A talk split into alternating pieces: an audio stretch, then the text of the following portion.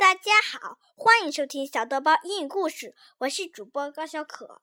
刚才我们讲了 Welcome to the ocean，最后我说了下次我们要讲 salt water，现在我就给你们讲 salt water。What kind of water makes up the ocean? Is it the same water that we drink or use to wash our fishes and brush our teeth? Nope.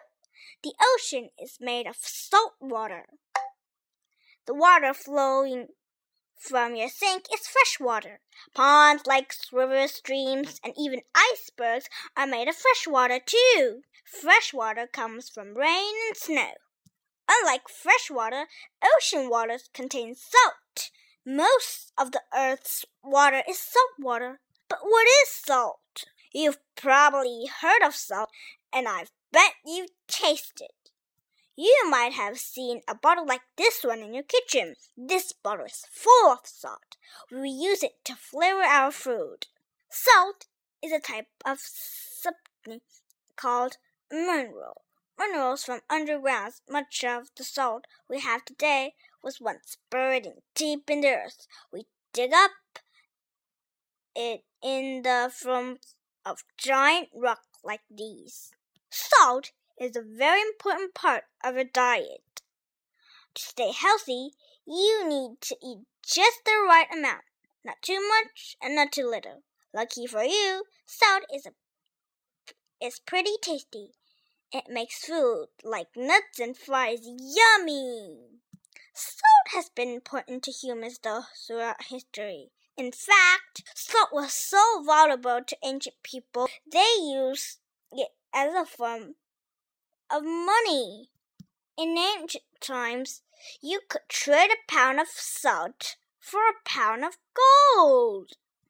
If you've ever splashed or swum in the ocean, you've probably tasted how salty salt water can be. When you run out of the water, the salt from the ocean sticks to your skin. After a swim, you are salty too. Just how salty is salt water?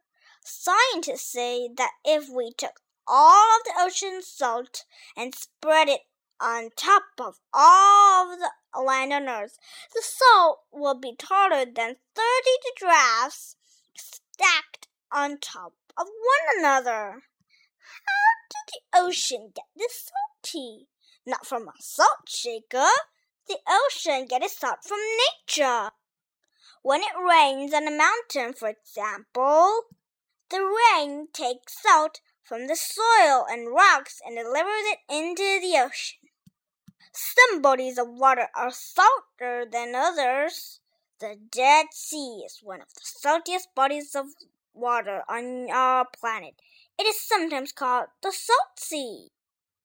In salty seas like this one, you can float without even trying.